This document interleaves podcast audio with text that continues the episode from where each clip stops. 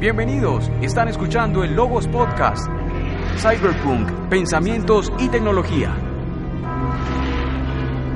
Ahora, las sorpresas típicas de Game of Thrones sí llegaron. Y cuando llegaron, no nos gustaron. Es una serie que nos mostró algo diferente, donde ser bueno no significaba sobrevivir. ¿Para qué no lo metieron? ¿Para qué tanta expectativa? De hecho, la serie inicia con, con esta historia como tan, tan mística, tan mitológica, tan interesante para que, pues, como ustedes ya dijeron, pues acaben en un capítulo.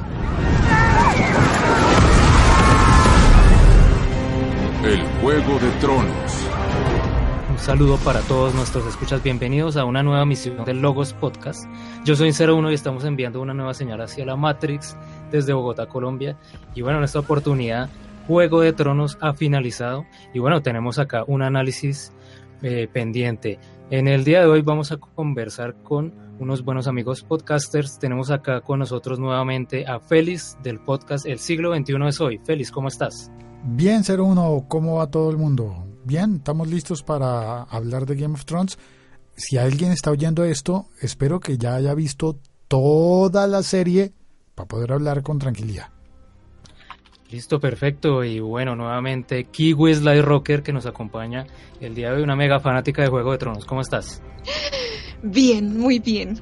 Pero no me gusta esa última frase. Mega fanática. Creo que ya no tanto. Gracias a la octava temporada. Bueno, ya lo, ya lo veremos. Temporada.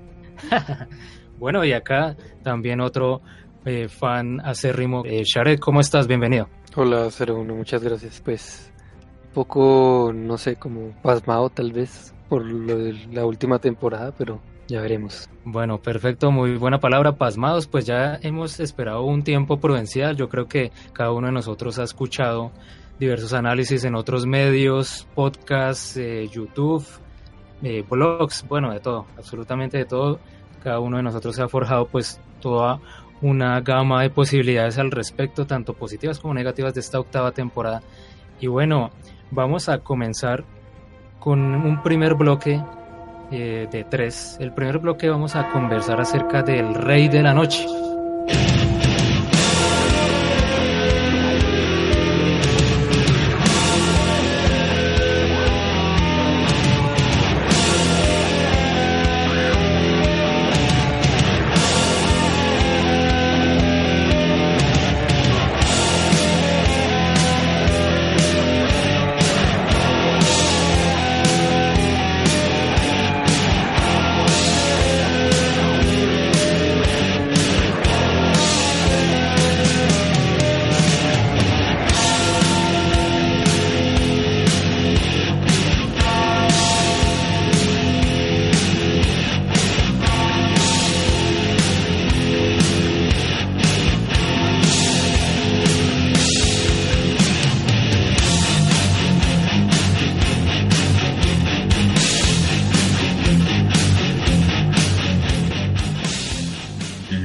Podcast. No se trata de vivir en armonía. Solo es sobrevivir. Lo mismo viene tras todos nosotros. Un general con quien no se puede negociar. Un ejército que no deja cadáveres en el campo de batalla. Lord Tyrion me dice que un millón de personas viven en esta ciudad. Se convertirán en un millón de soldados más del ejército de los muertos. Imagino que para la mayoría será una mejoría. Esto es serio. No estaría aquí si no lo fuera. Logos. Logos. Del griego conocimiento, razonamiento o reflexión.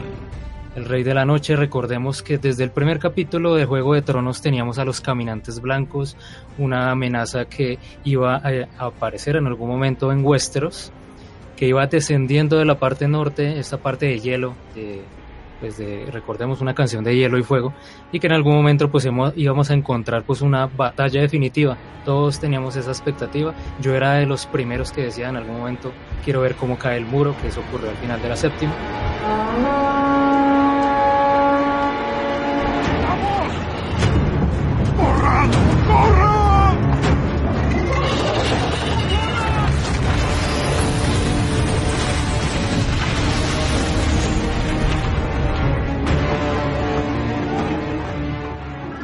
Y bueno, estamos aquí en esta octava temporada donde, como muchos otros personajes, pues el Rey de la Noche, pues todo ocurrió tan rápido que para la gran mayoría nos ha decepcionado. Pero entonces quiero escuchar eh, a mi buen amigo Félix. ¿Cómo ha sido este desarrollo de este personaje?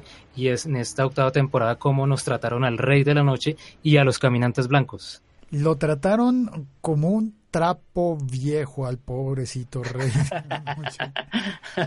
Porque ¿cuánto nos duró? ¿Cuántos capítulos nos duró? Eh, ¿Dos capítulos nada más? Eh, ¿Y tres capítulos? Lo mataron, sí, lo, mataron en el tercero. Pero antes de eso tampoco lo vimos. Entonces sabíamos que estaba, salía en los afiches y uno pensaba que este tipo era el gran candidato para quedarse con el trono de hierro con, para arrasar con todo Westeros. Y como de la noche a la mañana, ¡puf! Se fue y queda como un personaje muy muy secundario. Y uno se pone a pensar como, nunca le conocimos ni siquiera la voz, nunca habló. Un personaje que nunca habló, no sabemos nada del, personaje, solamente podemos hacer conjeturas de, de dónde salió, quién era, cómo llegó a ser el rey de la noche, era porque era más blanco que los otros caminantes blancos o era más caminante que los otros caminantes blancos, porque llegó a ser eh, rey de todos los demás. Todo se puede remontar a una precuela que se dice que tendría entre manos el canal HBO para hacer una historia adicional, un spin-off, contando la aparición de los caminantes blancos, y esa podría ser la salvación, ¿no? Como que vuelva a aparecer el personaje y lo conozcamos de verdad, porque en Game of Thrones fue apenas personaje secundario. Correcto, lamentablemente, pues esta temporada yo creo que todos estaremos de acuerdo que hubo prisas, pues de hecho desde la séptima temporada ya teníamos esa sensación, como que las dos últimas, eh, pues eh, valga la redundancia, temporadas iban a ser como supremamente rápidas porque habían abierto demasiadas historias y cerrar todo, pues en, en una cantidad de capítulos tampoco, pues era muy fácil de hacerlo. Entonces, bueno, esto ya era como inevitable, lamentablemente pues sí, como dice Félix, esperemos, pues estas precuelas de pronto ya nos dan mayor indicio de el nacimiento de esta amenaza y por qué hace ocho mil o diez mil años el Rey de la Noche supuestamente había sido derrotado por el legendario Azor Ahai, pero regresó. ¿Por qué regresó el Rey de la Noche? Y bueno, no sé, de pronto Sharek también que tenía algunas conjeturas al respecto sobre este personaje y como ha tenido la oportunidad de leer algo de los libros, no sé qué, tengo entendido que en los libros ya este personaje no existe, por ejemplo. Sí existe, pero no en la encarnación que le dan en la serie. En los libros el Rey de la Noche es un humano que fue alguna vez el Lord Comandante de la Guardia Nocturna y que pues traicionó a la guardia y, a la guardia y terminó cruzando el muro y, y según dicen las leyendas pues enamorándose de una reina blanca que pues dicen las leyendas que era una caminante blanca pero mujer que se enamoró y que les hacía sacrificios y demás. O sea, en los libros es más como un personaje de trasfondo que hace parte de, del, de la tradición oral del norte. Entonces, nada que ver con, con lo que vemos en la serie. Eh, pues en la serie lo hacen ver es como el origen de los caminantes, como el primer caminante que los niños del, del bosque transformaron de hombre a, a monstruo. Entonces, pues sí, en ese aspecto los libros son muy diferentes. En los libros, de hecho, nunca hablan de, de ninguna jerarquía ni estructura de los caminantes. Y es muy poco lo que se sabe de ellos. Realmente solo es como, allá vienen y traen el invierno y nos van a matar, pero lo único que sabemos es que hay un muro y la guardia nocturna para defendernos. Pero no es más lo que revelan en los libros. Bueno, perfecto. Sí, sí, sí. ¿Y de pronto alguna eh, opinión sobre este final tan rápido, tan chocante de cierta manera en la serie de El Rey de la Noche. Pues fue decepcionante porque realmente lo habían construido pues como, como un personaje que, que iba a dar una trama importante, un, giro importante a la historia y, y pues que lo derrotaran de esa manera como tan, tan anticlimática pues fue, fue decepcionante realmente para mí. Yo esperaba pues que lo aprovecharan más, que, que llegué a pensar incluso que de pronto iba a tomarse Winterfell, iba a lograr matar a Bran y que la historia se iba a desarrollar más en cómo iban a lograr convencer a Cersei de que los ayudara porque los iban a matar, ¿no? Pero, pero pues sí, fue realmente un final decepcionante, como decía Félix, es como si fuera un personaje secundario que desapareció en un capítulo y ya, y seguimos con la historia como si no hubieran creado toda esa mística durante tres temporadas alrededor del personaje. Correcto, sí, exacto, ese es clave lo que acabo de decir. Es una, una creación o un desarrollo de un personaje a lo largo de muchas temporadas o de muchos capítulos, como que uno tenía las expectativas demasiado altas en el final de la séptima cuando destruyeron el muro y pues uno esperaba, uno esperaba de todo. Yo sé que Kiwi también estará de acuerdo. ¿Qué mm. esperabas tú de este Rey de la Noche y tu opinión acerca de cómo murió tan rápidamente? Pues como para complementar un poquito, porque ya lo dijeron todo, pero para complementar un poquito de, no solo quisiera hablar del Rey de la Noche, sino pues de los caminantes blancos, que eran un recurso también bien interesante, del, de los cuales ya nos habían hablado un poco más, también los habíamos visto, por ejemplo, que si derrotabas a uno, pues varias calacas o varios zombies morían, pues de eso no se vio nada. Básicamente ninguno hizo nada. Entonces, pues si tú le quitas eso a la serie, pues podemos tener exactamente el mismo final. si, si me quitas el, el tema de, de, los caminantes, no, no veo que pueda tener un final diferente. O sea, ¿para qué? ¿Para qué no lo metieron? ¿Para qué tanta expectativa? De hecho, la serie inicia con, con esta historia como tan, tan mística, tan mitológica, tan interesante para que, pues, como ustedes ya dijeron, pues acaben en un capítulo. Em, eh, se me hace un poco contradictorio también eh, lo que nos hace sentir la serie, porque la dirección, por ejemplo, con el tema de Aria fue espectacular, pero a la vez dices como nos llevan, nos llevan contando que Melisandre está buscando al, a su príncipe prometido y terminó siendo Aria. O sea, ¿en serio? ¿Es en serio lo que tú me estás diciendo? Entonces, pues quedó con un sinsabor, un sinsabor bien amargo, porque yo recuerdo y lo recalqué mucho en el, en el podcast pasado que yo decía, es súper difícil que yo me vaya a decepcionar. Con cualquier final voy a ser feliz porque el camino que me ha traído la serie, por, el que me ha traído la serie, ha sido genial, ha sido espectacular, todo me ha gustado, que sí ha tenido algunos fallos, digamos, sobre todo en tiempos. Ok, se lo perdono y uno le perdona muchas cosas, pero esto para mí fue la tapa. Cuando en este capítulo yo dije, para mí, de aquí lo que pase en adelante no me importa, porque acabaron con, la segunda cosa más importante que tiene, que tiene la historia, y no por nada se llama Canción de Hielo y Fuego. Claramente yo respeto que así se llaman los libros, los respeto mucho, y recalco que aún no los he leído porque los quiero leer, pues ahora que se acaba la serie los voy a empezar a leer, y que la serie se llama Juego de Tronos y que va basada un poco más como en toda la, en toda la política, en la intriga y demás.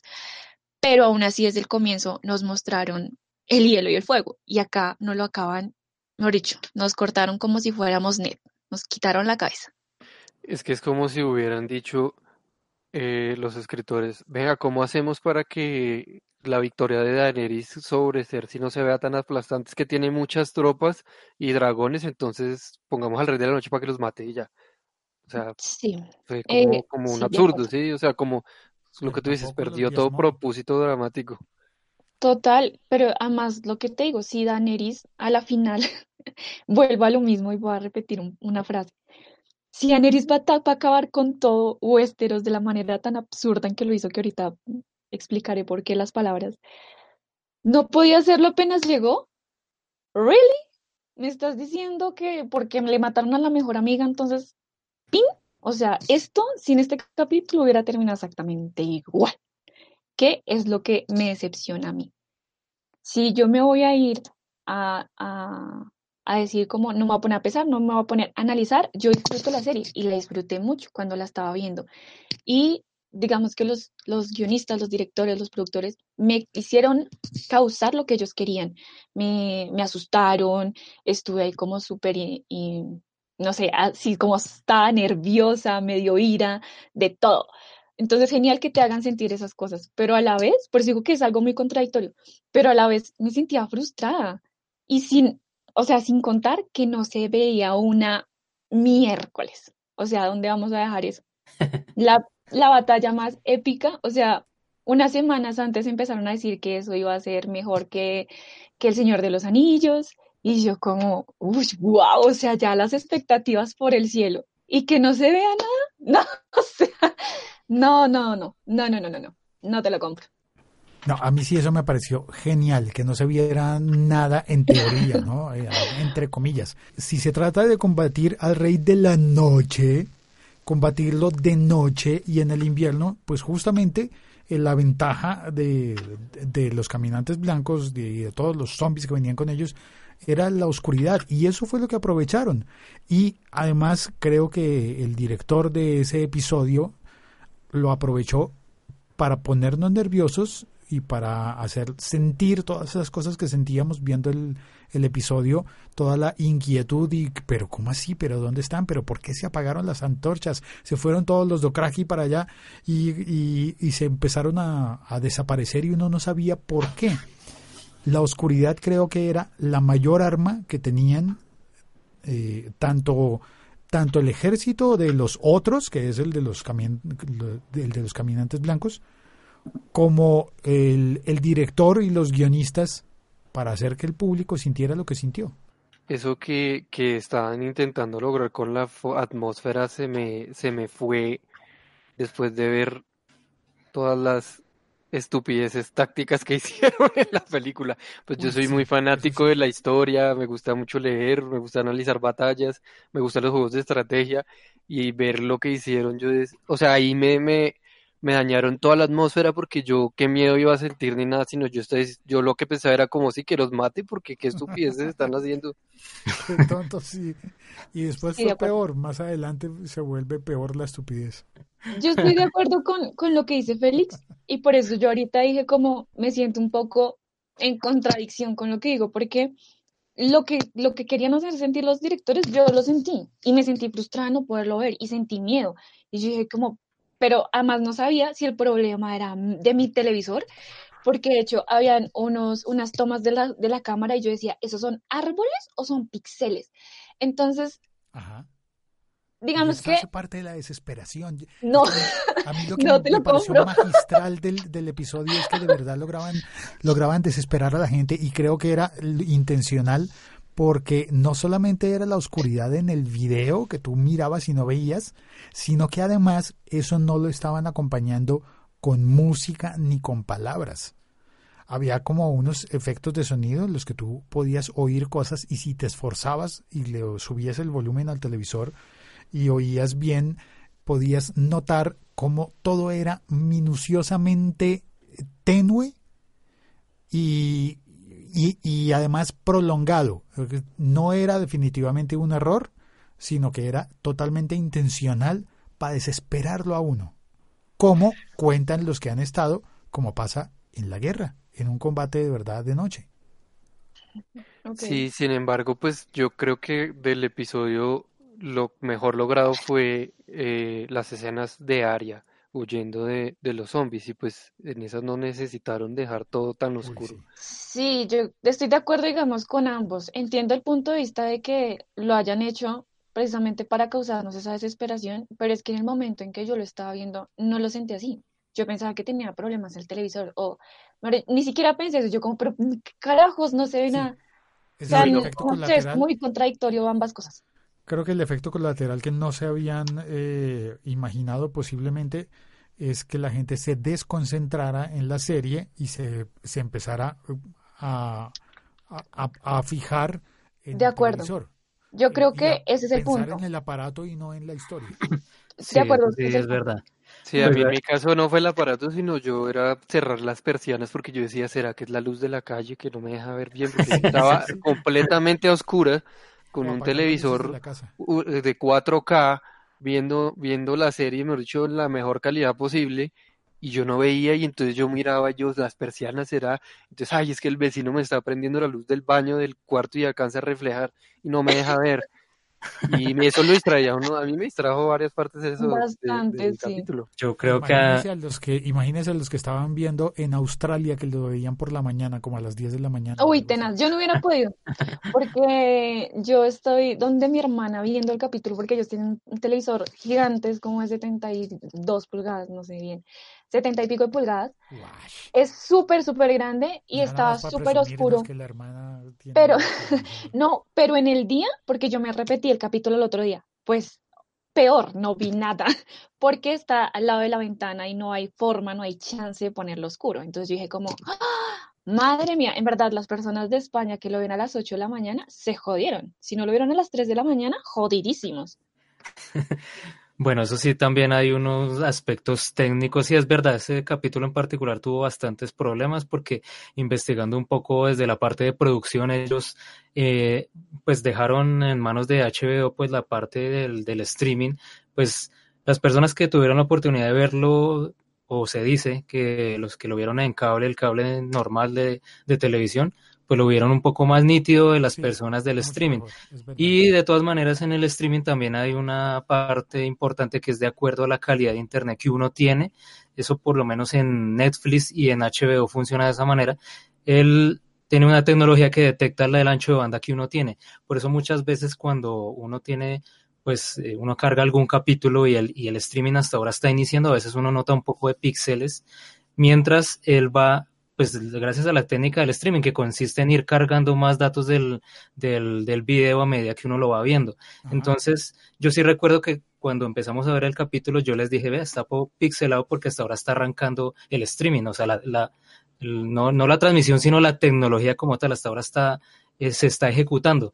Y efectivamente más adelante empezó a mejorar el capítulo. Nosotros lo vimos pues en, el, en la casa de un, de un amigo y nosotros sí teníamos todo a oscuras. O sea, todo estaba apagado, entonces digamos que no, no nos vimos tan impactados por, pues que no hubiéramos nada. De todas maneras, sí, sí fue como un tema complejo, tanto por la parte del capítulo, HBO, nosotros, etcétera. Entonces, bueno, yo creo que lo recordaremos bastante este, este capítulo. Sabe que ahí técnicamente hay una cosa también importante y es que HBO es originalmente un canal de televisión. No es una plataforma de basada en internet como si lo es Netflix, que empezó siendo eh, para alquilar películas en, discos, ¿no? En DVDs. Eh, y se pasó a internet y ponen allí todo su desarrollo en internet, en sistema OTT. En eso lo que crea la diferencia es que HBO llega tarde a la distribución por, por streaming en internet y la solución no es del todo eh, no es del todo buena con respecto a lo que puede ofrecer Netflix o lo que puede ofrecer por ejemplo Prime Amazon Prime Video aunque yo no tengo esa no la he probado entonces la calidad de video que pueden ofrecer en HBO Go no es igual de buena y la calidad de audio tampoco. Por ejemplo, si usted tiene un teatro, si usted tiene un teatro en casa y, lo, y ve la serie tomada de la señal de televisión por cable, oye en Dolby Surround 5.1 o más si lo tiene. Y si lo oye en las mismas condiciones, en el mismo aparato de televisión, con el mismo teatro en casa, pero tomada de HBO Go, le sale en estéreo oye menos de lo que está pasando y eso también influye en la experiencia, especialmente en un capítulo que es tan oscuro y en el que el sonido cobra más importancia porque usted está, usted va a ciegas, como los ciegos, oyendo y de, de, dejándose llevar por el sonido. Sí, no es solamente un tema de, de la capacidad de HBO, sino del explorador de Internet que uno use. Por ejemplo, para los que no lo sepan, si les gusta ver videos de alta calidad y películas en internet, no usen Google Chrome porque Google Chrome tiene limitaciones técnicas que impiden que se vea la calidad en 4K, por ejemplo, como realmente debería ser. Y el sonido también está limitado por el explorador. Yo vi el capítulo por televisión y sí, la verdad sí, el sonido era muy bueno. Y aunque no vi muchas cosas, pues por el tema de la oscuridad, pues tampoco fue tan terrible como lo que le he escuchado a las personas que lo vieron por internet, eso sí es muy cierto. Ah, y me contaron ah, de cosas técnicas que el capítulo anterior, creo que el segundo de la última temporada, había salido con un fallo en la distribución de canales de audio. De forma que, algo así como que lo que tenía que usted estar escuchando por la izquierda adelante, había sonado por la izquierda atrás. Entonces, la gente que lo vio con ese, con ese sistema surround eh, tenía una sensación constante como de estar de medio lado con respecto a la pantalla, como descentrados. Si fuera un juego de video, también se sentiría eso muy importante, ¿no? Qué rarísimo. Un juego de video es como más, más drástico porque ahí tú vas, por ejemplo, si sale uno, un juego de rol de, en video en el que tú tienes que ir eh, matando zombies y tratando de cazar eh, caminantes blancos, pues te vas a guiar por los sonidos y vas girando eh, para apuntarles. Y si pierdes esa lógica de percepción, pues todo te despista y la experiencia no es la correcta. Sí, correcto. Vengan, qué curioso que, por ejemplo, en un análisis de esta serie terminamos hablando de aspectos técnicos, ¿no? Porque deberíamos estar como, como, o sea, nos debieron ahorrar estos análisis, estas preocupaciones, que tener que, que tener que apagar las luces, bueno, mejor dicho. Pero bueno, por eso digo que fue un tema curioso esta temporada, por lo menos en esa parte. Y bueno, tenemos entonces a este personaje, el Rey de la Noche, durante toda la temporada, o todas las temporadas, perdón, pues había sido como la gran amenaza que se iba, a, digamos, a, a, venir encima de todos los reinos, los siete reinos. Entonces, pues fue impresionante, fue decepcionante. Yo también estoy de acuerdo que en el tercer capítulo, pues ya lo fueran a destruir y de una manera tan rápida. Pero bueno, digamos que ya son cuestiones de forma y de que tenían que terminar esta serie supremamente rápido.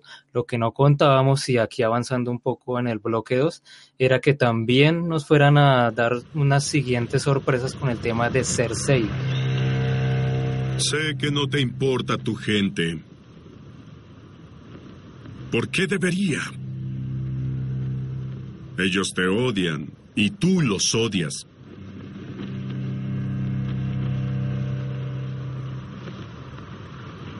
Pero no eres un monstruo. Yo lo sé. Yo lo sé porque lo he visto. Siempre has amado a tus hijos. Más que a ti misma. Más que a Jamie. Más que a todo. Te lo suplico. Si no por ti, por tu hijo. Tu reinado ha acabado. Pero no significa que tu vida también. No significa que tu bebé deba morir.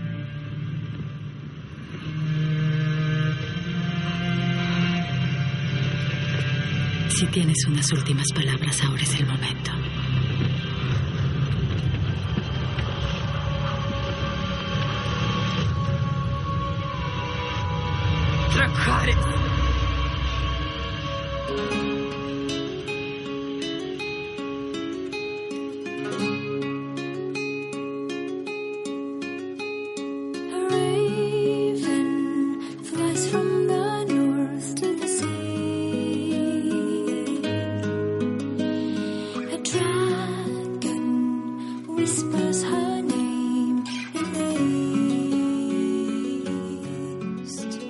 Están escuchando el Logos Podcast. Entonces en esta parte, Kiwi es la de Rocker. Yo sé que este personaje, esta reina, es o fue tu personaje favorita durante mucho tiempo. Entonces cuéntanos un poco, Cersei, cómo desarrollaron el personaje y finalmente cómo la despacharon, como decimos acá en Colombia, cómo murió. No sé qué me dolió más, la verdad. Si era al rey de la noche así, o ver a Cersei así, debajo de un ladrillo. no sé en verdad qué me dolió más, pero bueno. Cersei me quería Cersei. Pues Cersei resultó ser uno de los personajes que tienen esa capacidad de que la odias y la quieres al mismo tiempo, por cómo, precisamente por cómo desarrollaron al personaje. A veces como que quieres que cumpla sus venganzas, que gane, y a veces quieres que pierda. Pues bueno, Cersei viene de la familia Lannister, de la casa Lannister, que pues estaba liderada por Tywin, que era el padre.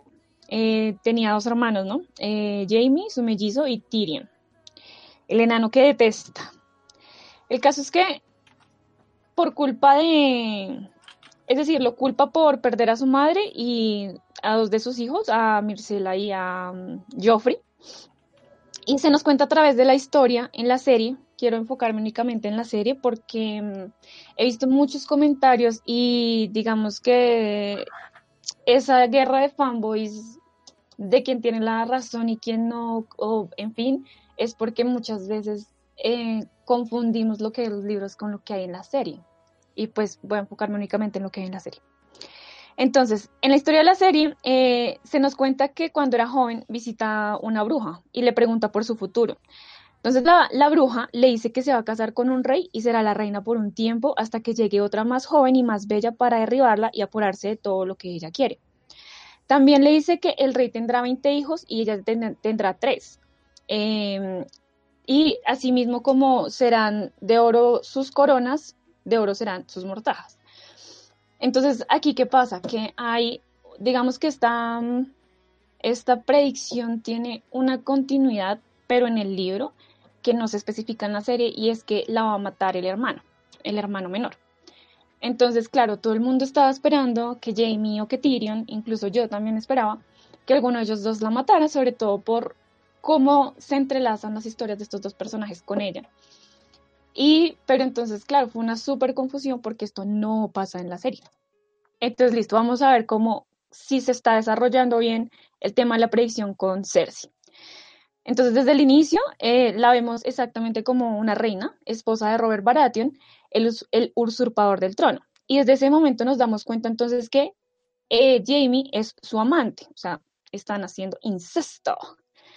La vemos como una mujer que lucha por mantener su familia, por defender el apellido Lannister a lo que cueste y por tener en el poder a sus hijos, que es lo que ella más aprecia. O sea, si hay algo que ama Cersei, son a sus hijos y va a hacer lo que sea para, eh, pues para protegerlos, uno, y para que estén en el poder, porque para ella lo más importante es que estén en el poder. Cersei es una mujer de carácter fuerte, súper inteligente, supuestamente. Esto lo sabemos hasta que Tywin, su papá, le dice algo como, como que su, su error es creer que es más inteligente de lo que realmente es. Y efectivamente, con el transcurso del tiempo nos damos cuenta que empieza a cometer varios errores. Pero estos errores es lo que nos gusta que ella cometa, porque ahí tiene su lindo merecido nuestra villana. o sea, es algo de lo que me gusta mucho.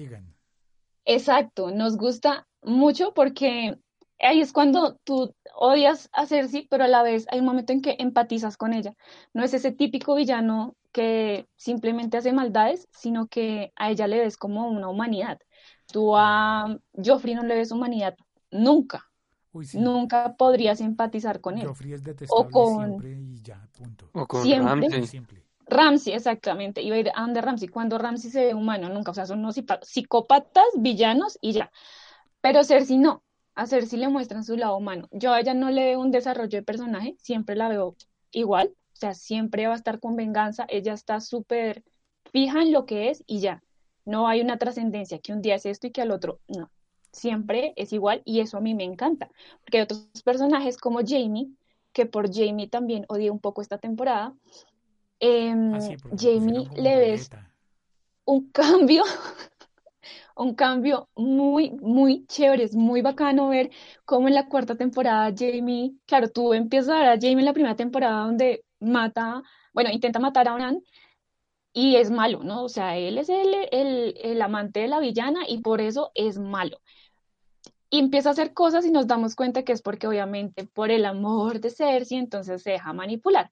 Pero llega un momento que es entre la tercera, cuarta, quinta temporada que ya está con Brienne y empieza como a desnudar su alma, a decirnos qué es lo que realmente piensa y entonces decimos como, wow, ya sabemos por qué mató al rey loco, ya sabemos por qué haces todo lo que has hecho hasta el día de hoy. Entonces él pierde la mano y también pierde un poco de ese amor que le tenía a Cersei, porque cuando se reencontró con ella ya no era el mismo. Pero entonces me vienes a contar en la última temporada esto. En fin, lo voy a dejar para ahorita.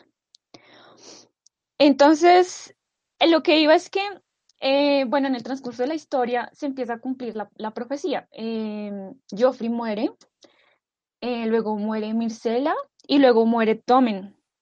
Entonces, hasta ahí se nos cumplió la profecía y realmente no había más. Entonces, este tema de que estábamos esperando que pasara algo más, de que la matara el hermano menor, pues no se iba a cumplir nunca porque estaban los libros. Pero inconscientemente estábamos aceptando una teoría o una, una predicción de un lado erróneo, porque no podemos basarnos en los libros. Ah, o sea, yo sé que es del libro, pero lo que no, no te cuentan en la serie, pues no lo cuentes, no cuentes con ello.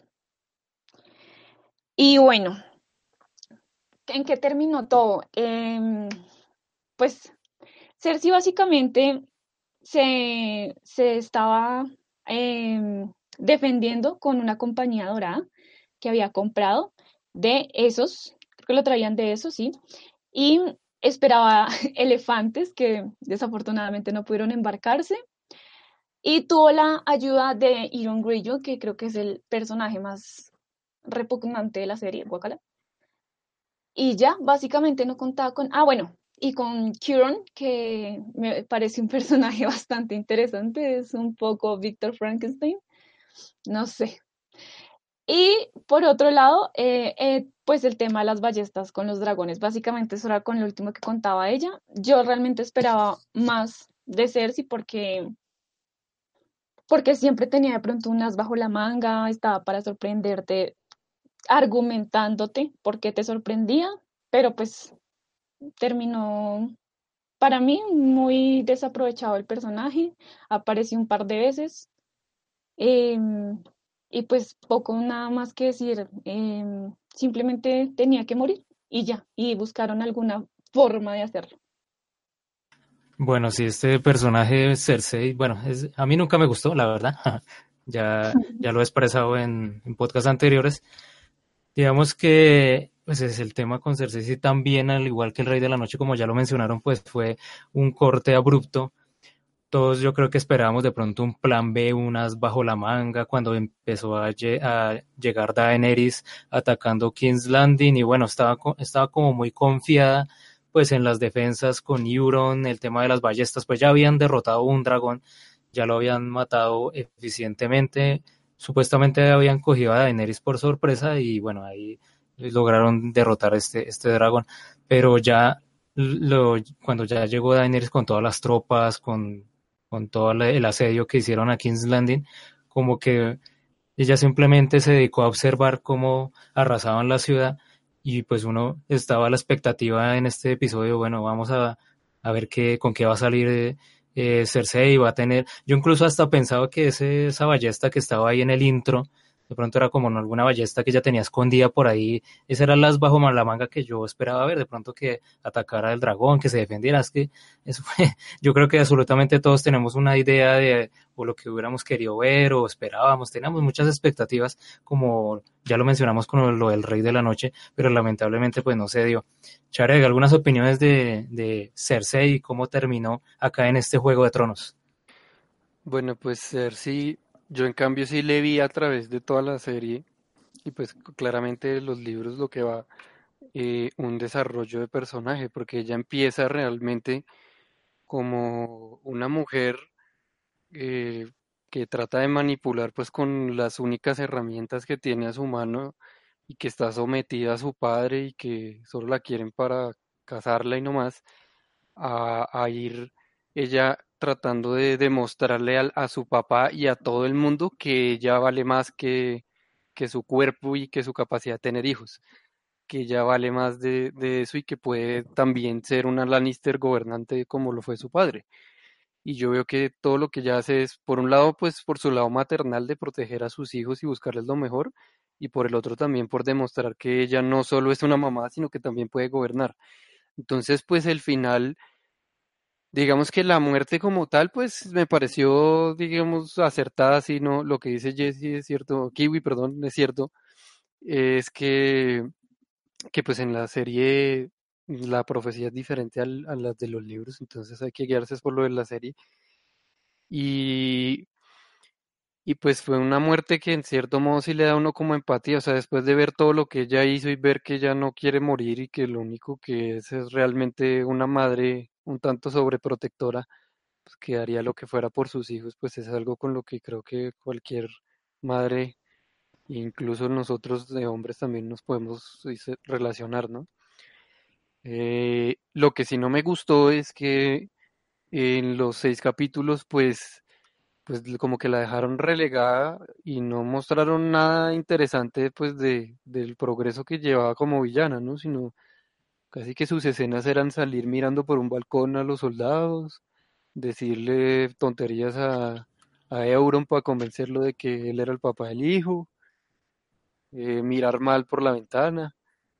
Entonces como que también lo, la, la dejaron como un personaje secundario porque realmente lo que estaban buscando y lo que uno ve en los últimos capítulos era convertir a Daenerys en la villana. Entonces Cersei quedó como la villana secundaria, en cierto modo, no tan terrible como pasó con el Rey de la Noche, pero, pero sí me hubiera gustado que lo hubieran desarrollado más esa, esa última temporada, pues su, su progreso cuando por fin logró ser la reina, lo que tanto había buscado. La reina, no la reina esposa del rey, sino la reina gobernante. Aunque tal vez ella no lo había buscado. Yo no tengo la certeza de, de que ella hubiese querido ser la reina, sino que le tocó para cumplir con lo que, con lo que quería. Uh, me da la impresión de que ella lo que siempre quiso fue ser la mamá de, de un rey. Bueno. Bueno, ahí sí, bueno, no lo había pensado, pero bueno, podría hacer también otro, otro análisis al respecto. Pero entonces, pues ya que Félix está comentando acerca de, de Cersei, pues acá es inevitable ya entrar en el tercer bloque que es hablar acerca de Daenerys Targaryen.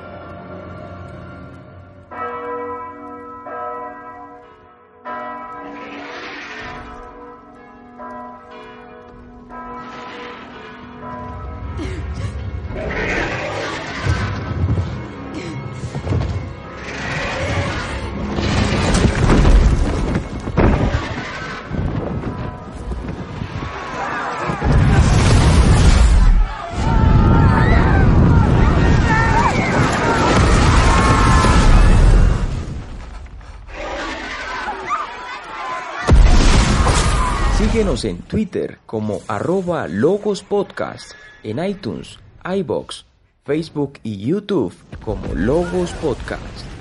Personaje que quizás ha sido pues de los cambios más abruptos que ha tenido la serie.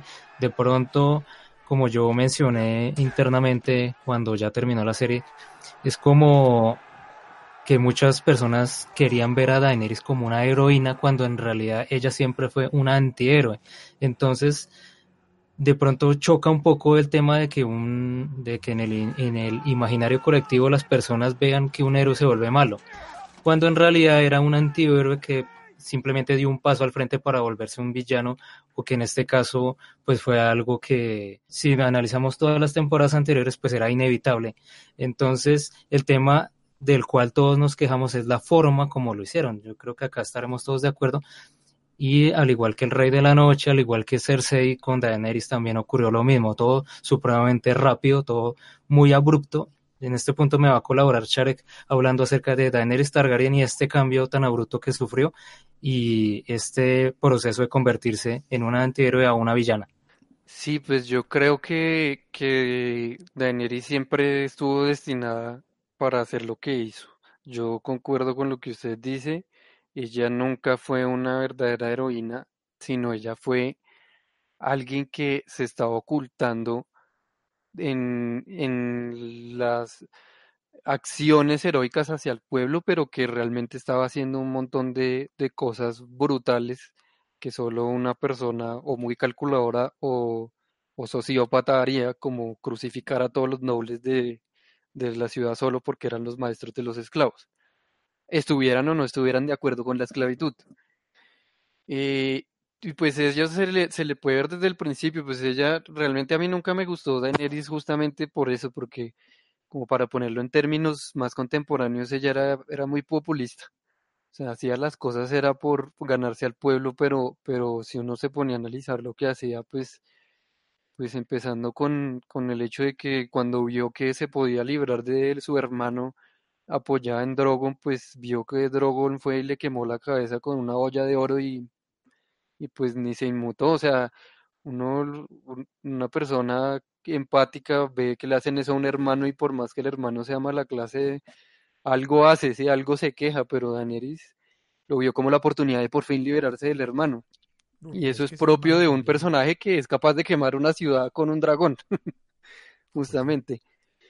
Entonces, eh, el problema era que ella representaba muchas cosas que la gente quiere aspirar, entonces la gente le pasaba como a los, políticos carismáticos como, como Hitler, que incluso eh, eh, Emilia Clark estudió los discursos de Hitler pues para, hacer esos últimos capítulos porque pues era el personaje más apropiado en donde el tipo es tan carismático o Daenerys es tan carismática que la gente le perdona cualquier cosa diciendo no, es que es un error, es que ella se equivocó y la única persona que realmente la veía en ese aspecto, pero que la pero que pues no la veía como un monstruo porque la amaba era Jorah Mormont.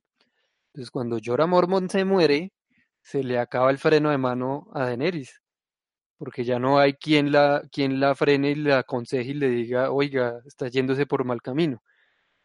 Entonces, pues a mí me pareció interesante, pero el tema fue que les faltaron más capítulos para desarrollarlo, de pronto para que la audiencia no se sintiera tan impactada para que darle un poco más de pistas menos sutiles, porque todas las pistas de Daenerys fueron muy sutiles, inclusive las, las profecías que le mostraron, pues que le decían que iba a ser la reina de las cenizas, donde ese capítulo donde se ve ella cerca al trono, que todos pensábamos que era nieve y demás, pero pues eran las cenizas.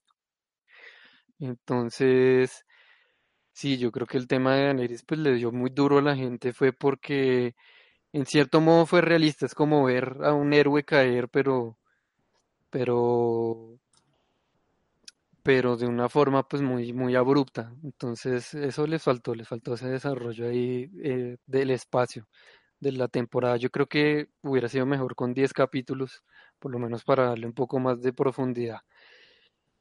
Pero todas las cosas que uno analiza con Daenerys, pues se da cuenta que ella lo que hacía muchas veces la contenían eran sus consejeros. Por ejemplo, eh, lo que decía que hubiera, ¿por qué llegó y no destruyó todo?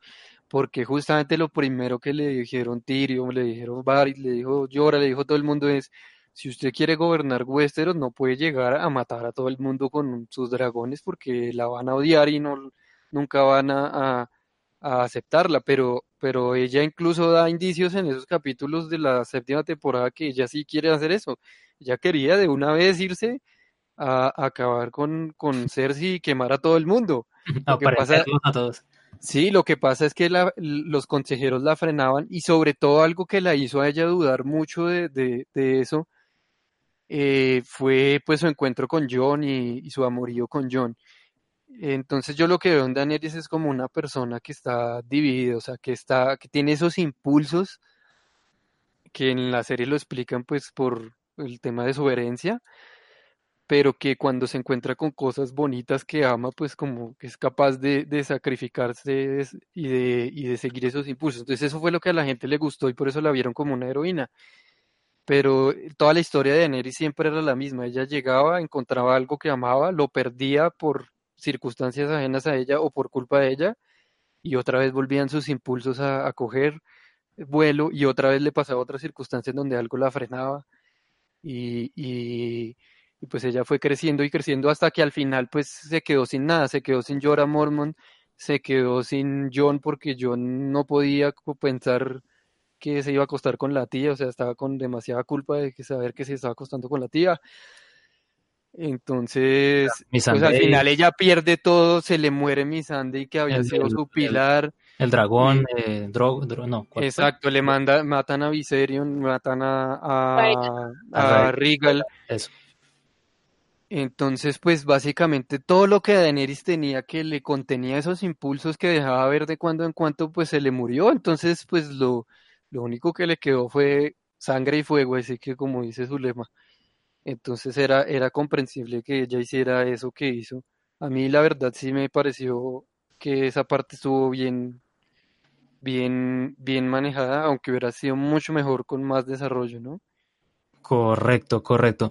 Yo creo que, pues no sé si les pasó igual cuando yo vi el capítulo y ella empezó a atacar a los inocentes. Lo primero que a mí se me vino a la mente fue, pues dañaron a este personaje porque venía como en un proceso, sí era el antihéroe, pero de todas maneras uno normalmente espera que los antihéroes se vuelvan héroes, que se vuelvan como los redentores, como un camino de, de superación, como pasó más o menos con el perro a su manera u otros personajes, pero fue curioso y fue chocante porque, repito, en el imaginario colectivo todos queríamos ver a Daenerys o en el trono o salvando a todo el mundo, bueno, o derrotando al rey de la noche, bueno, cualquier cosa. Pero, pero nos cambiaron el, el, tema y ya con el pasar de los días uno ya va analizando mejor esta, pues este concepto y yo soy de los que el autor original tenía claro que Daenerys iba a volver villana. Pero como dice Charek, pues faltó mucho más desarrollo en este personaje. Eh, Félix iba a comentar algo, me pareció. Mm, no, no recuerdo. Creo que era como algo como para mm, preguntar. Mejor dicho, voy a aprovechar la ocasión para hacer otra pregunta que porque la otra, la, de momento se me olvidó. Y la pregunta es, ¿cuál es la diferencia entre antihéroe y villano? Ok, perfecto. Bueno, ese, es curioso porque, por ejemplo, el primer eh, o los primeros antihéroes que se le viene a uno a la mente es, por ejemplo, Batman versus Superman. Entonces uno siempre analiza el personaje de Superman que es como noble, como un, en este caso, comparándolo con Jon Snow, que son muy justos, muy rectos, que se presentan situaciones en las cuales ellos tienen que decidir y normalmente se van por el camino que implique la mayor cantidad de justicia posible, así se vean afectados ellos mismos. Entonces el antihéroe, por el contrario, no le importa. El lema del antihéroe es el fin justifica los medios. Y como ya dio varios ejemplos Sharek, eh, los medios que utilizó Daenerys fueron supremamente letales, como no importarle perder a su hermano, como crucificar un pocotón de gente, como quemar los, los eh, pues para ella imponerse y quedarse como la, la única líder de los Dothrakis. Entonces, esos medios que utilizan los antihéroes siempre son cuestionables.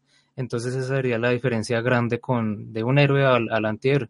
No sé si de pronto, Kiwi, quieras profundizar un poco más de lo que estoy comentando y tus opiniones acerca de Daenerys Targaryen. Ok, no, mm, perfecta la explicación.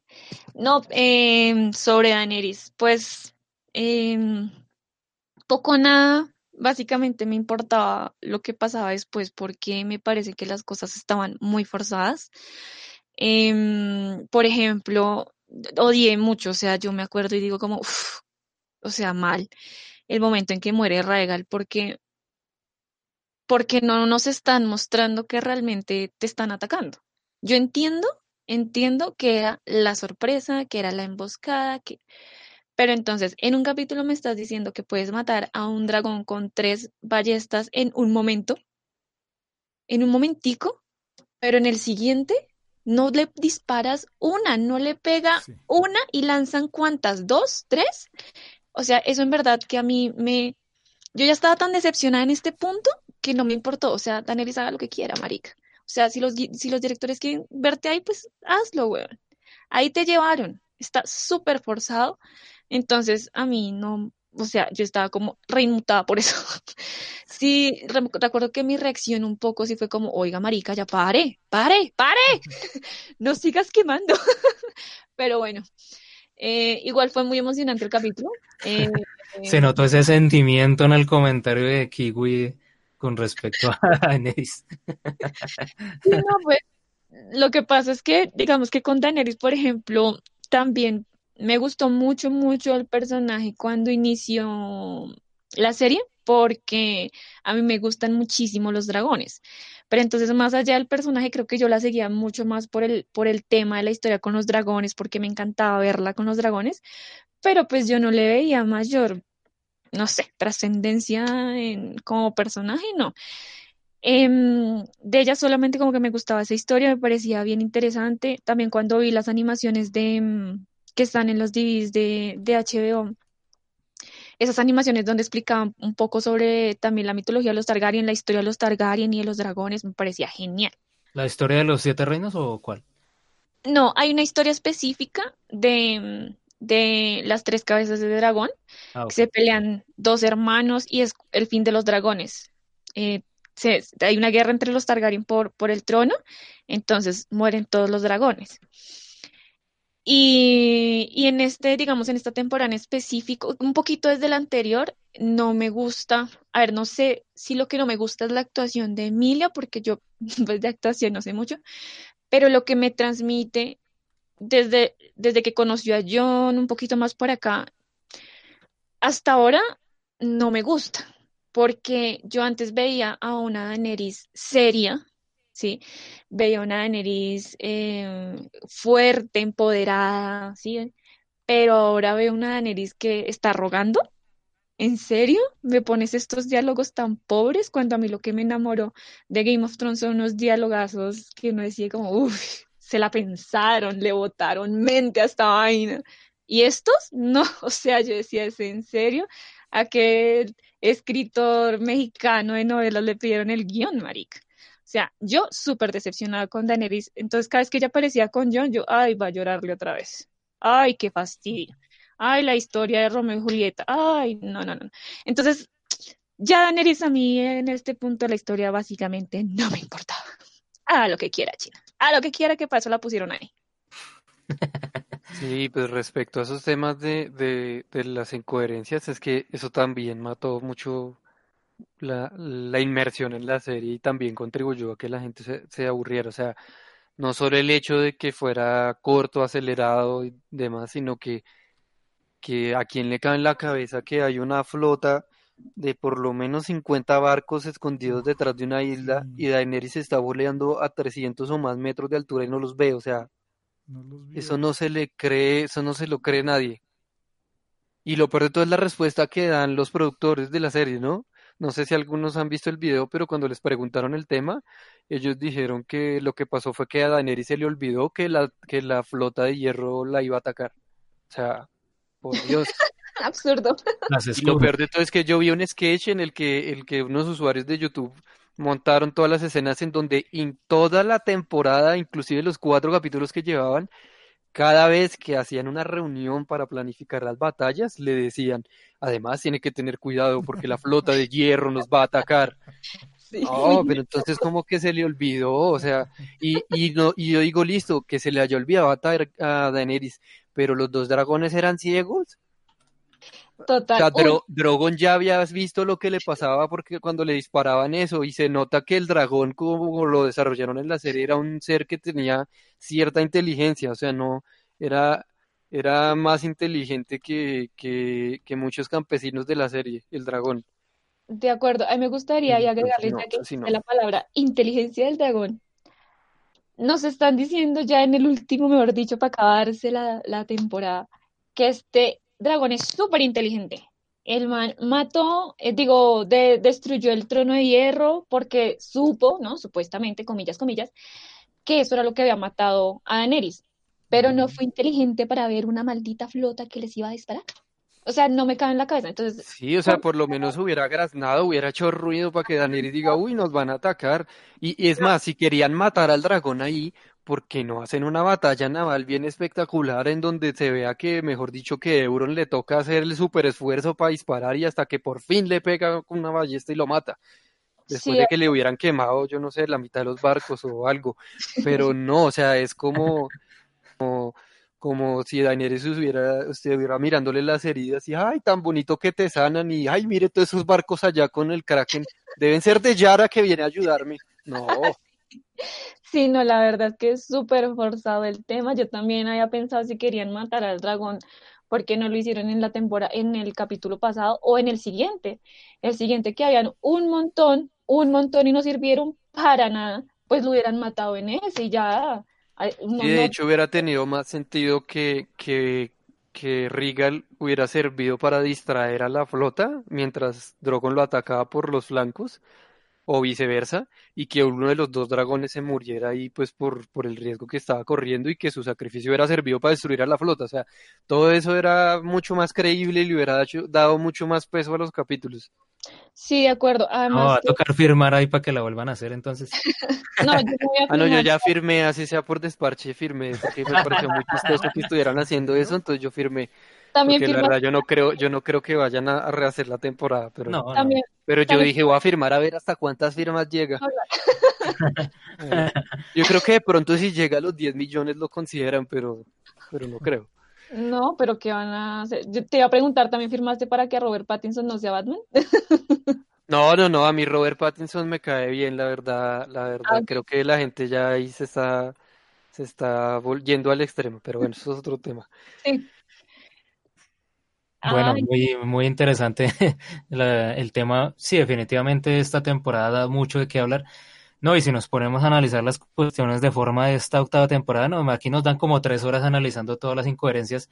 Pero entonces yo quería preguntarle a Félix acerca de la muerte de Daenerys Targaryen. ¿Cómo le pareció ya el último capítulo y pues este cierre que le dieron a pues a estos arcos argumentales?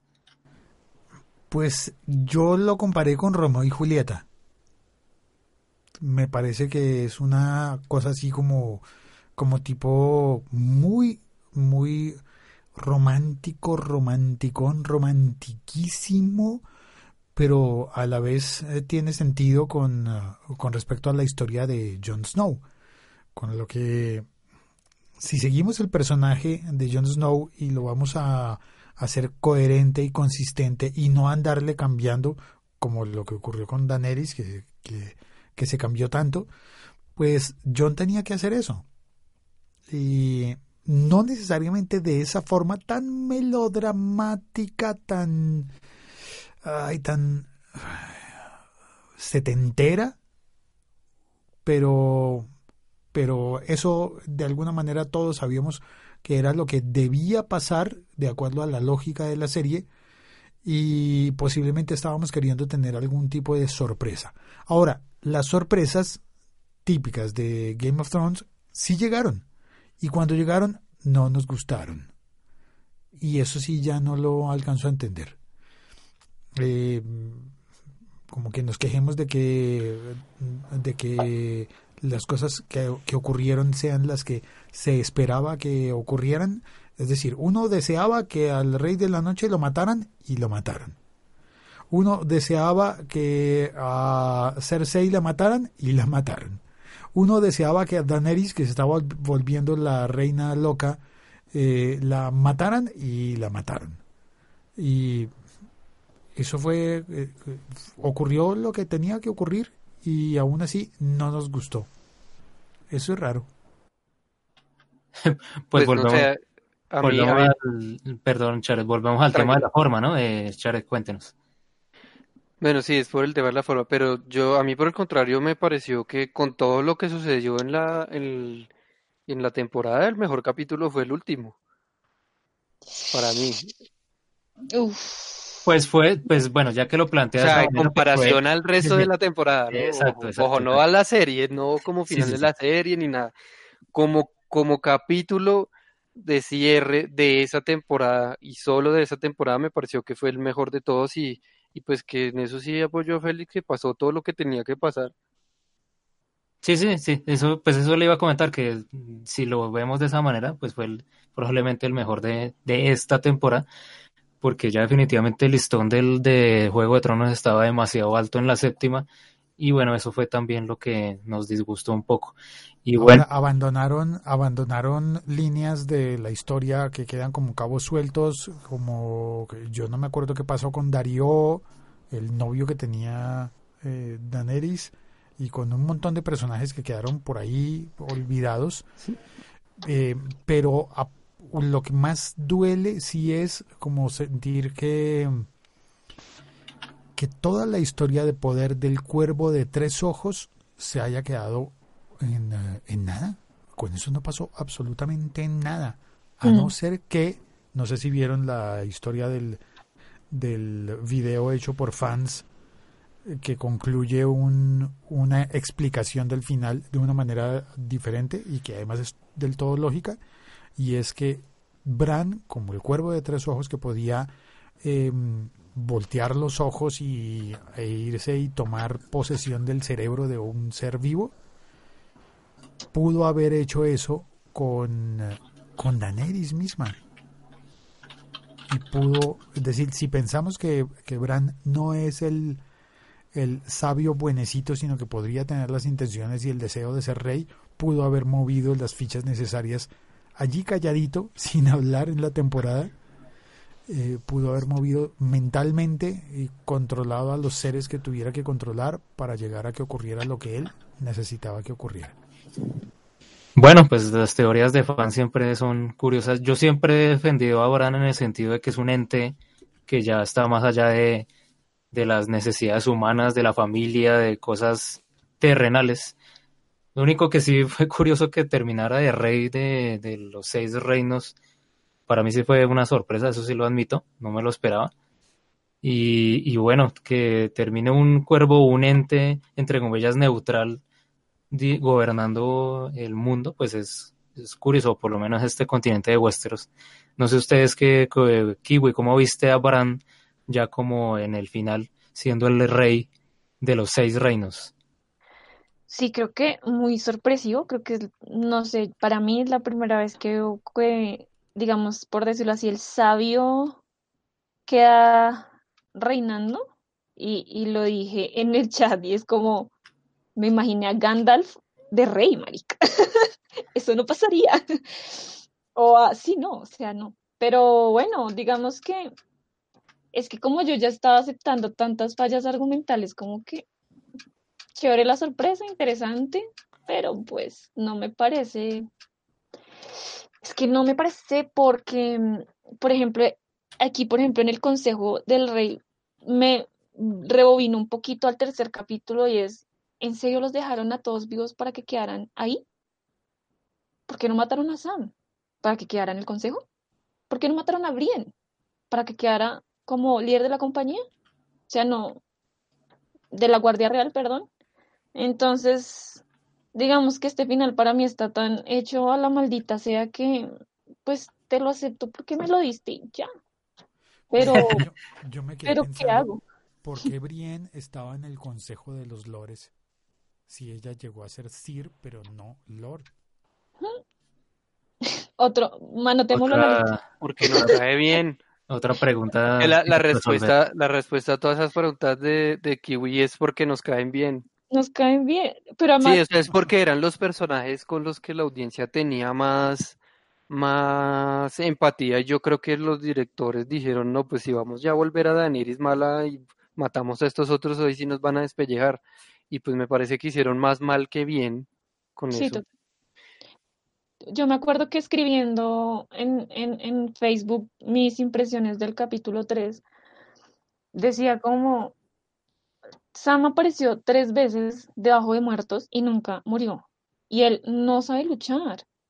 ¿Para qué lo dejan vivo, maldita sea? O sea, a nadie, nadie se va a morir porque Sam muera. Porque A que nadie le importa, ahí Sam, sí tengo muere. yo mi, mi teoría y es que él representa a George R. R. Martin. Él es el que escribe el- la canción de Hielo y Fuego. Ok, entonces, ¿por qué no lo guardaste? O sea, a lo que yo voy es que en, la frase que decían ahorita de, que eh, de este man mataba a todos antes, nos mataron a Ned, que la boda roja, fueron muriendo muchos personajes a los que tú les cogías cariño.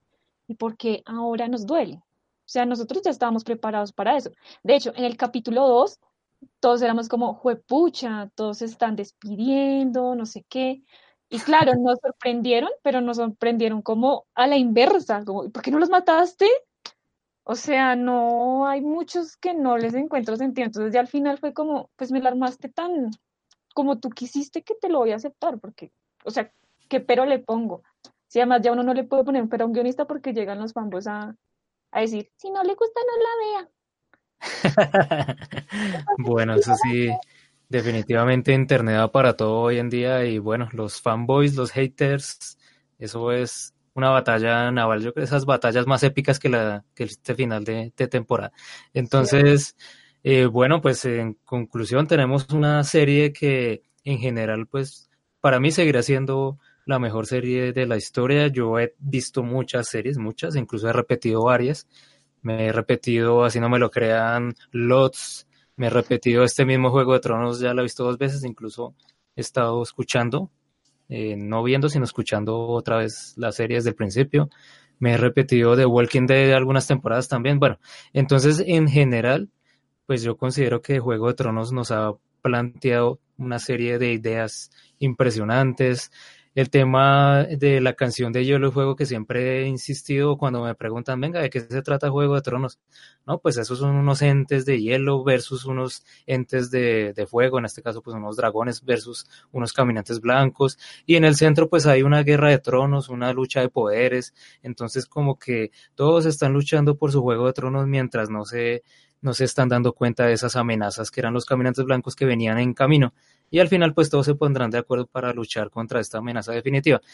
Pero entonces, sí, pues ya queda un final agridulce, de pronto no era lo que muchos esperábamos, pero sin lugar a dudas esta serie seguirá siendo excelente para mí, con todas estas críticas que hemos realizado el día de hoy, con todos los altibajos, con todas las inconsistencias que, ha tenido al final, pero bueno, definitivamente a mí me ha dado todo un placer verla y sin lugar a dudas la seguiré recomendando. Entonces, no sé ustedes qué opinan también al respecto, Sharek, sobre esta serie y cómo ha finalizado ya viéndolo de, de una manera más global esta serie de Juego de Tronos. Pues en mi caso, digamos que, que yo no empecé viendo la serie, yo estaba leyendo los libros y, y cuando ya iba a cobrar el tercero fue que empecé a ver la serie. Entonces, para mí fue como una mezcla de ambas cosas, entonces pues por eso la última temporada me dio como tan duro, porque, porque para mí era como una sola historia, pero, pero ya analizándolo solo como serie, sí me parece una serie pues muy buena, más allá de sus, de sus peros en los últimos capítulos y temporadas, eh, es una serie que nos mostró algo diferente, algo que a lo que no estábamos acostumbrados, una serie donde donde ser bueno no significaba eh, sobrevivir, que es como el mensaje, el que usualmente está en la narrativa de que si uno es bueno, que si uno se sacrifica, que, que si uno supera sus defectos y todo, entonces al final le va a ir bien. Que eso es, en general, esa es una temática que uno ve en casi todas las historias. Pues en esta no, en esta el que era bueno eh, se podría estar muriendo por ser bueno por cometer errores tontos por ser buena persona. Y e incluso me gustó mucho que eh, uno de mis personajes favoritos, y después de Tyrion, antes de la, de la última temporada, eh, era Tywin Lannister, porque justamente uno lo veía pues como una persona súper impetuosa y, y, ¿cómo es que se dice eso en español? Dios mío, como me la palabra en inglés, pero en español no me acuerdo. Eh, bueno, como, tan calculador, tan despiadado y demás, eh, pero que si uno lo analiza desde otro punto de vista, uno dice, sí, el tipo muy terrible y todo, pero en esa posición en la que él está, si no fuera así, ya lo habrían matado. Entonces, como que lo hace a uno, eso es lo chévere de la serie, lo hace a uno replantearse eh, la moralidad, le hace replantearse esa idea del héroe, tradicional y del villano tradicional, eh, lo mete a uno en un tema de narrativa y de desarrollo de personajes que, no es usual ver en las series, eh, porque en las series usualmente lo que desarrollan a profundidad es la vida del protagonista y la relación de los personajes secundarios con el protagonista. En cambio, en esta serie, eh, Arya era la protagonista de su propia historia, Sansa era la protagonista de su propia historia, eh, John tenía su propia historia y pues al final se iban entrelazando. Entonces eso, eso como, como ejercicio narrativo de la serie me pareció excelente. Y pues de los libros de los que está basado también. Bueno, sí, excelente eh, sus comentarios, sus apreciaciones y también eh, escuchándolo, pues me deja la, pues el otro comentario adicional es que en este caso el héroe no terminó en el trono de hierro, por ejemplo, o la antihéroe Daenerys al final pues cayó como probablemente la mayoría ya sospechábamos que iba a, a, pues a suceder. Entonces, sí, fue, efectivamente no fue así como tan, tan bonito el, final a la larga, aunque pues algunos personajes sí se vieron beneficiados por ese cambio eh, abrupto en, en las circunstancias. Félix, algunos comentarios de esta serie de Juego de Tronos que nos quiera compartir, ya en términos generales y, y pues sus, apreciaciones globales. Que es una serie que ha cambiado la lógica de un montón de cosas, de la televisión, de cómo consumimos la televisión, de cómo se lleva a la, a la pantalla una historia originaria de los libros. Ahí cambió todo el juego porque superó al libro y es, y es, posiblemente la primera vez que eso pasa, que los libros llegan, llegan primero pero también llegan después. Eh, antes ocurrían cosas como que se adaptaba un libro a cine o a televisión incluso, pero no había pasado que se adaptara el libro y después se adaptara la serie al libro también, que es lo que queda de aquí en adelante. Entonces ha cambiado un montón de cosas con respecto a que haya un, un, blockbuster, un, eh, un éxito rotundo de un canal de pago, de una serie protegida por pago, en el que se empieza a parecer a una película de cine no solamente por el tratamiento que le dieron a cada uno de los episodios, que es en sí una película de cine, especialmente en las últimas dos temporadas, en donde ya se atrevieron a hacer todo más largo y no limitarse a, los tiempos que tenían antes que eran de televisión. Ahora se convirtieron en, en temporadas de series de películas de cine, es decir, una narración más larga que El Señor de los Anillos, Mucha gente dirá, no, no hay nada más largo que el Señor de los Anillos. Sí, Game of Thrones es más largo que el Señor de los Anillos y, y se presenta eh, con algo que usted tiene que pagar por ver. De la misma forma que había sagas anteriormente como de James Bond y todo el mundo comentaba James Bond, pero lo pagaba. Pagaba por entrar a verlo. Entonces, creo que sí ha cambiado el juego en esas dos cosas que son muy importantes para la industria. Y también como finalmente una cosa que cambia es que como se fue produciendo y nosotros éramos testigos de cómo se iban haciendo las entregas, podemos ahora declararnos inconformes con lo que recibimos, cosa que no, van a, que no se podía hacer antes con cualquier libro o película porque ya estaba hecha y nadie podía decir, ah, es que porque la fueron a terminar así. Yo podría decir, me gustó o no me gustó, pero no podría decir, es que tendrían que cambiarla para complacerme. Y esa posición es nueva. Tendrían que cambiar el final para complacerme. Eso no pasaba antes y ya está pasando. Son tres cosas radicales en las que Game of Thrones cambia la industria de la televisión y de los contenidos en línea y posiblemente de las narraciones de fantasía. Sí, sí, correcto. Yo le complemento pues todo el tema fandom que llaman que es no solamente los fanboys que hemos mencionado esta palabra, eh, sino también todo el contenido audiovisual que se ha generado, incluyendo estos mismos podcasts que hemos estado grabando, todo el tema de los youtubers, todo el tema de, de las redes sociales, cosas que, por ejemplo, yo lo comparo con otro fenómeno muchos años atrás que era los y ahorita el tema de seguir una serie es, mejor dicho, es tremendamente impactante, ya es un fenómeno mucho más mundial, le van llegando a uno todo tipo de cosas a través de pues de los dispositivos móviles, ahora es casi todo inmediato, los memes, mejor dicho, es una vaina impresionante que ya hace que una serie como esta pues genere mucho, mucho, mucha fanaticada y también odios, porque mucha gente le va cogiendo fastidio, le va cogiendo incomodidad a todos esos fans ahí que, que quieren que uno la vea, pero no, yo no voy a meterme en esa serie eh, porque quiero ser eh, rebelde y quiero ser único y especial. Pero entonces es como ese tema de todo, efectivamente, como lo dice Félix, todo ha cambiado. Eh, el único y especial del 98% de la población que no ve la serie.